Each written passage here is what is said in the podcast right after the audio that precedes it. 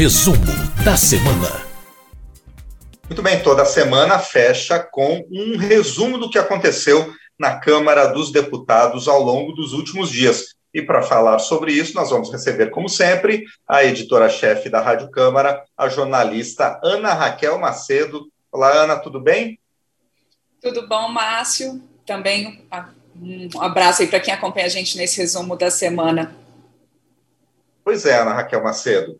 É, a gente teve algumas discussões bastante importantes na Câmara dos Deputados nesta semana, e uma das mais significativas talvez seja a aprovação, na, a Câmara dos Deputados aprovou a facilitação da compra de vacinas, insumos e também outros serviços que possam facilitar, que possam acelerar a vacinação. Como é que funciona isso, Ana? Isso mesmo, Márcio. Essa aprovação foi super importante, a aprovação da medida provisória 1026. Essa medida é como você colocou, ela facilita essa compra de vacinas, de insumos, de serviços. O relator dessa medida provisória, o deputado Pedro Westphalen, do PP do Rio Grande do Sul, ele apresentou ali um texto, negociou ali em plenário alguns pontos que estavam causando um pouquinho mais de divergência, e o texto uh, final, então, foi aprovado nesta terça-feira, na terça-feira dessa semana, com o seguinte, por exemplo, esse texto ele prevê a dispensa de licitação em contratos mais flexíveis para aquisição dessas vacinas, desses insumos necessários à vacinação. E com isso, segundo o relator, os gestores públicos eles têm mais segurança jurídica para poder fazer essas aquisições. Ao todo, essa medida provisória, Márcio, ela recebeu mais de 150 emendas, algumas delas foram acatadas pelo relator é, Pedro Westphalen. Ah, por exemplo, ah, o texto também prevê vê o seguinte: a gente tem acompanhado aí nas últimas semanas, especialmente uh, por conta do, da certa é, lentidão no processo do programa de imunização aqui no Brasil, dessa questão da aquisição das vacinas e também um aumento né, do ritmo de contágio pelo coronavírus no país. A gente tem acompanhado aí com preocupação, inclusive, essas notícias que chegam de a cada dia recordes no, número de mortes de brasileiros, infelizmente pela Covid-19, e essa medida provisória ela vem nesse sentido. Então, por exemplo, a Anvisa, a Agência Nacional de Vigilância Sanitária, por essa medida provisória, ela pode conceder autorização temporária e excepcional para vacinas ah, que tenham sido já aprovadas pela Organização Mundial de Saúde ou por agências sanitárias de 11 países. Então, amplia essa possibilidade de que tendo a aprovação por agência sanitária de um desses 11 países listados, há possibilidade de Anvisa já fazer essa autorização emergencial aqui no Brasil.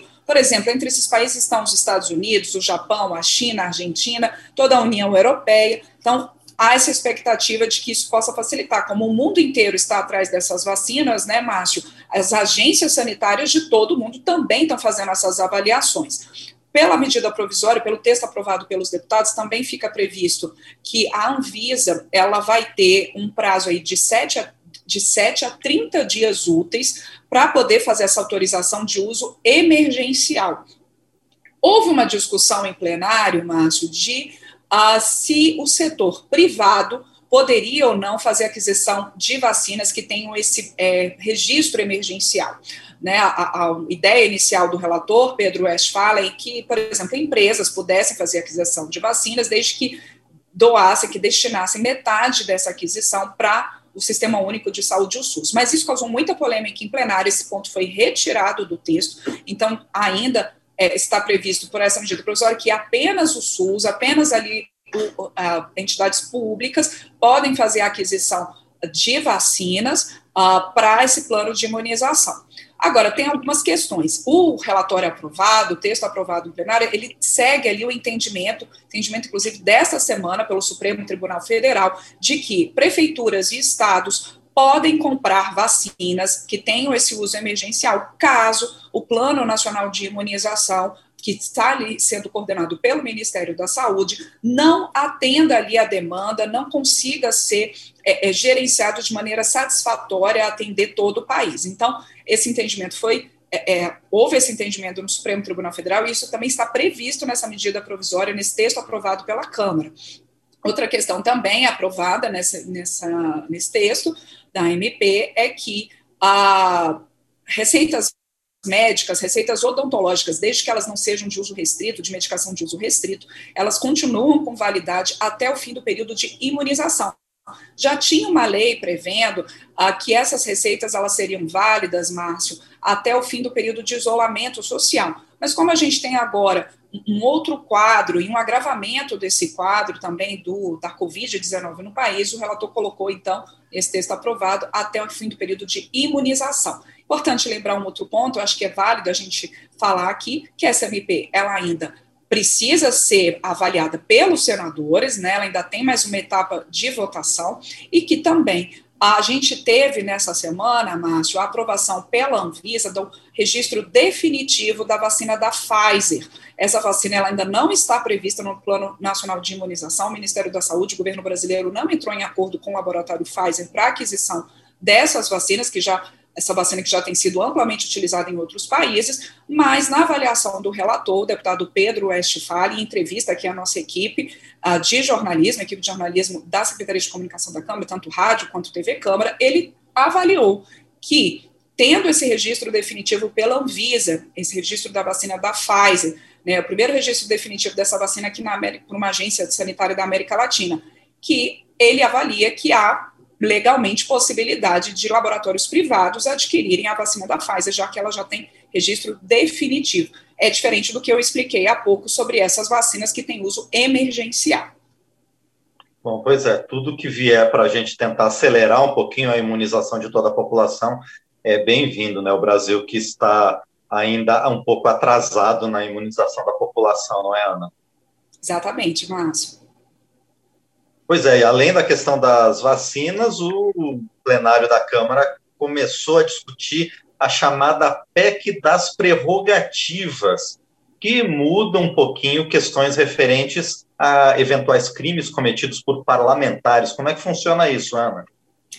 Exatamente, Márcio. Essa PEC, essa proposta de emenda à Constituição, portanto, ela muda a Constituição ela é, foi é, desenhada ali, ela foi apresentada por um grupo de 186 parlamentares, e num esforço do pessoal, até um esforço pessoal e, e, dentro ali da mesa diretora e, e negociação com os partidos do presidente da Câmara, Arthur Lira, depois que houve ali a questão da prisão do deputado Daniel Silveira, do PSL do Rio de Janeiro. A gente lembra que na última sexta-feira, o plenário da Câmara é, autorizou a manutenção da prisão do deputado Daniel Silveira. E naquele momento, durante aquela discussão em plenário, o presidente Arthur Lira já tinha indicado, então, a formação de um grupo ali parlamentar, de uma comissão que pudesse é, discutir e tornar mais claro o texto da Constituição em relação a essas questões de prisão de parlamentares em flagrante, imunidade parlamentar. Bom, isso foi feito, então, houve essa, essa construção desse texto, esse texto foi apresentado, e a partir de quarta-feira dessa semana, esse texto começou a ser discutido em plenário. Na própria quarta-feira foi aprovada a admissibilidade dessa PEC, quer dizer, só se ela atendia a requisitos constitucionais, se ela estava de acordo com o nosso ordenamento jurídico. Então, a partir de ontem, quinta-feira, para quem está acompanhando a gente ao vivo aqui nesse resumo, ela teve a discussão concluída e agora resta para essa sexta-feira a votação em dois turnos dessa proposta de emenda à Constituição, porque como ela muda a Constituição, ela tem um rito especial que, que ela está prevendo ali? Mas é uma discussão muito grande, ou tem nesses últimos dias, tem sido de muitos debates no plenário, de parlamentares favoráveis e também parlamentares contrários. Inclusive, essa discussão ela tem é, é, levado mais tempo. Só nessa quinta-feira foram mais de cinco horas de discussão. Houve ali o chamado kit obstrução, que é a, a previsão ali de alguns recursos regimentais de parlamentares que são contrários a alguma questão em votação para atrasar essa discussão. Então, partidos como o PT, o PSOL e o Novo fazendo uma tentando ali atrasar ao máximo, adiar ao máximo essa votação. Então, só isso daí, Márcio, já é um indicativo de que há muito debate em torno desse tema. E o que, que ficou previsto? Depois de muita negociação entre líderes, entre partidos, a relatora, a deputada Margarete Coelho, do PP do Piauí, ela fez então, apresentou ontem um texto mais enxuto, que prevê o seguinte, que é, ela retirou da versão original que estava sendo discutida do texto, questões como regras de ineligibilidade e competências do Supremo Tribunal Federal e Superior Tribunal de Justiça para o julgamento de ações penais envolvendo parlamentares. Ela retirou do texto a questão da proibição de medida cautelar durante plantão judicial. Ela é, colocou ali É, inicialmente estava previsto no texto dela, Márcio, que a prisão em flagrante de parlamentares ela só seria possível em relação àqueles crimes listados na Constituição como inafiançáveis, ou seja, sem possibilidade de fiança, de pagamento de fiança. Em vez de colocar que são apenas os crimes relacionados ali na Constituição, a relatora, depois de um acordo ali, ela é, é, né, entre alguns partidos, colocou que essa prisão em flagrante ela é possível para é, é, aqueles crimes determinados ali em lei específica. Com isso, entram esses é, crimes inafiançáveis determinados em lei específica. Com isso, entram os listados na Constituição, como é, racismo, tortura, tráfico de drogas, terrorismo, ações de grupos armados contra o Estado Democrático de Direito, e entram também, por exemplo, aqueles crimes listados na, aqueles, é, crimes listados na lei de crimes hediondos, e há uma possibilidade, deixando o texto dessa forma, que outras leis infraconstitucionais que listem crimes inafiançáveis também possam ser abarcadas é, no caso, então, de prisão em flagrante de parlamentar. Foi mantido no texto que está em discussão, Márcio, a, a questão do realce, ali, do destaque ao Conselho de Ética para a responsabilização de parlamentar por decoro parlamentar, né, por quebra de decoro parlamentar, a, foi mantida a questão de custódia de parlamentar pela Casa Legislativa a que ele pertence, enquanto não for definida a manutenção ou, so, ou não de sua prisão, lembrando que pela Constituição, e por isso isso foi votado no plenário no caso do deputado Daniel Silveira, a Constituição prevê que é, prisão de deputados ela tem que ser é, avaliada pela Casa Legislativa, deputados ou senadores ou congressistas pela Casa Legislativa a que eles pertençam. Então, essa questão, em, pela, pelo texto proposto, é, a parlamentar, enquanto não for definido se ele vai man ser mantido ou não preso, ele fica sob custódia da Casa Legislativa a que ele pertence, Câmara, no caso do Câmara dos Deputados, Senado, no caso dos senadores. Também mantido no texto a proibição de afastamento judicial cautelar de parlamentar, é, julgamento de, congressista no Supremo Tribunal Federal nos processos relativos a crimes cometidos durante o mandato. A prisão em flagrante, pelo texto uh, proposto pela deputada Margarete Coelho, ela pode ser convertida em prisão preventiva, e ela destacou bem isso em plenário, na discussão dessa quinta-feira, Márcio, porque ela falou assim: olha, hoje essa possibilidade de prisão preventiva, ela nem está lá no texto constitucional, a conversão de prisão preventiva de parlamentar, então, até num ponto, um argumento, segundo ela ali, negando que é, seja uma PEC da impunidade, como chegou a ser colocado ali por parlamentares contrários a ela e outros setores da sociedade que estão contrários a essa, essa proposta. Ah, também mantido no texto a possibilidade ah, de relaxamento da prisão, a liberdade provisória, se o plenário, por exemplo, decide manter a prisão de um parlamentar, a, essa, a justiça pode definir outras medidas de relaxamento da prisão, se assim entender. Também a questão de que medidas cautelares, por exemplo, a prisão, né, suspensão de mandato ali só com autorização pelo pleno do Supremo Tribunal Federal e que busque a apreensão em dependências do Congresso só com autorização do Supremo Tribunal Federal.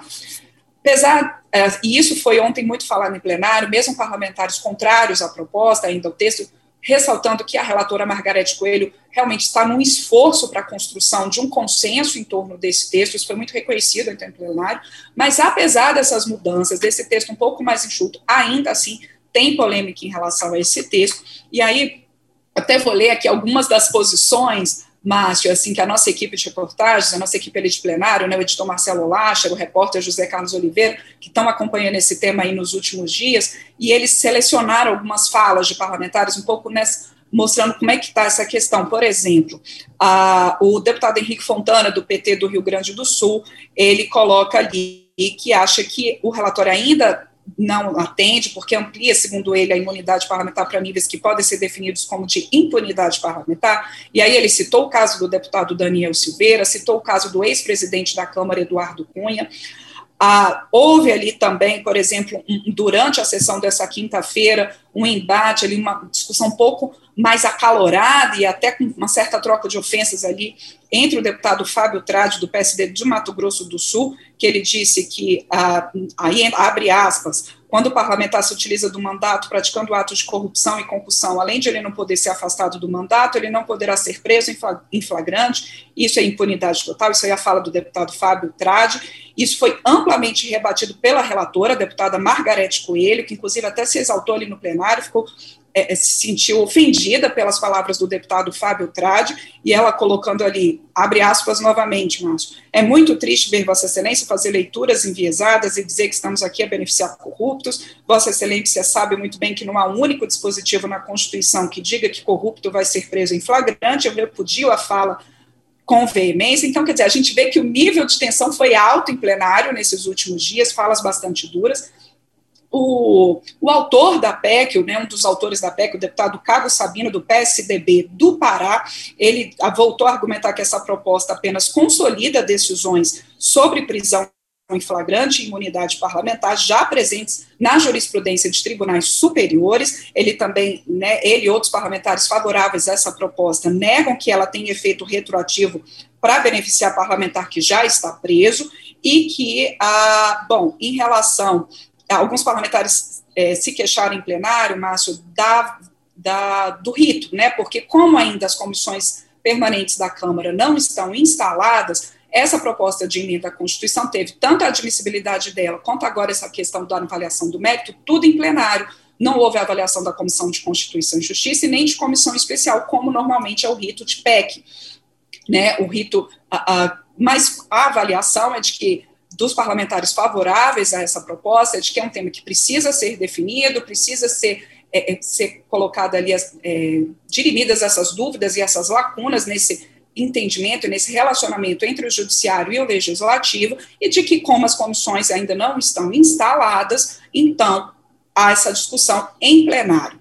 Bom, nessa sexta-feira, então, essa discussão continua, essa votação continua a expectativa, dos parlamentares favoráveis a essa proposta é que os dois turnos de votação eles sejam então concluídos nessa sexta-feira. Lembrando que, por ser uma proposta de emenda à Constituição, ela precisa de, no mínimo, 308 votos dos 513 votos da Câmara dos Deputados. Márcio. Então, você citou o deputado Daniel Silveira, do PSL do Rio de Janeiro, que é, está preso e avaliações dizem que ele seria uma das razões para a apresentação dessa PEC. Avançou um pouco o caso dele aqui na Câmara também, não é, Ana? Isso, Márcio. A gente teve nessa semana a retomada dos trabalhos do Conselho de Ética da Câmara e com alguns processos que já estavam ali. E, inclusive, o do deputado Daniel Silveira, o deputado que, como eu mesma disse, né, na sexta-feira passada, a Maria da Câmara decidiu mantê-lo preso, ele que é, foi, é, está sendo investigado pelo Supremo Tribunal Federal por falas ofensivas e ameaças a ministros do Supremos e também por ter defendido o AI-5, que foi um dos atos institucionais mais duros do período da ditadura militar no Brasil. Então, ele é mantido preso e a mesa diretora da Câmara encaminhou uma representação contra ele ao Conselho de Ética. Essa representação, então, teve nessa semana no Conselho a escolha do deputado Uh, Fernando Rodolfo, do PL de Pernambuco, para relatar essa representação contra o deputado Daniel Silveira. Também foi escolhido é, nessa semana o relator do caso da deputada Flor de Lis, do PSD do Rio de Janeiro, vai ser o deputado Alexandre Leite, do Democratas de São Paulo, a deputada Flor de Lis, que é, é ela é apontada como mandante do, da morte do marido, o pastor Anderson do Carmo, a deputada que está com mandato suspenso por decisão do Tribunal de Justiça do Rio de Janeiro, essa questão ainda, inclusive, segundo o presidente da Câmara, Arthur Lira, em entrevista coletiva nesta quinta-feira, ele disse que esse caso está sendo estudado pela assessoria jurídica, pela consultoria da Câmara, para saber como é, é, tratar, como é que a Câmara vai tratar essa questão da suspensão de um mandato de um parlamentar pela Justiça Estadual. Inclusive, o próprio presidente Arthur Lira colocou nessa entrevista coletiva, Márcio, que o caso, esse caso, por exemplo, é um dos que a, a, indica a necessidade de mudanças na Constituição em relação a esse relacionamento judiciário e é, legislativo no caso de prisão de deputados, no caso de investigação de deputados e imunidade parlamentar. Bom, no Conselho de Ética, então, avançam esses dois casos. Houve também a, a o, também houve a indicação ali do prosseguimento de um caso do, do deputado Daniel Silveira, é, em relação, é, foi indicado ali em relação a uma, uma outra representação contra ele, Márcio, quando ele divulgou uma gravação de uma, uma reunião interna do PSL. Então, esse caso também está sob avaliação do Conselho. E ainda nessa semana, o Conselho de Ética decidiu dar continuidade ao processo contra o deputado Coronel Tadeu, do PSL de São Paulo, que é acusado de falta de decoro por destruir uma charge que denunciava violência policial contra jovens negros em uma exposição sobre o Dia da Consciência Negra, uma exposição que estava na Câmara em novembro de 2019. Essa representação ela foi feita pelo Partido dos Trabalhadores. O relator desse caso é o deputado João Marcelo Souza, do MDB do Maranhão, e que indicou a continuidade do processo, e esse posicionamento do relator foi seguido pela maioria dos integrantes do Conselho de Ética. Então, o Conselho continua avaliando esse caso também. Muito bem, a gente conversou então com Ana Raquel Macedo, editora-chefe da Rádio Câmara, a respeito dos eventos da semana na Câmara dos Deputados, as votações e discussões. Ana, muito obrigado. A gente se vê de novo na próxima sexta. Com certeza, Márcio. Um excelente fim de semana para você e para quem escuta a gente nesse resumo da semana.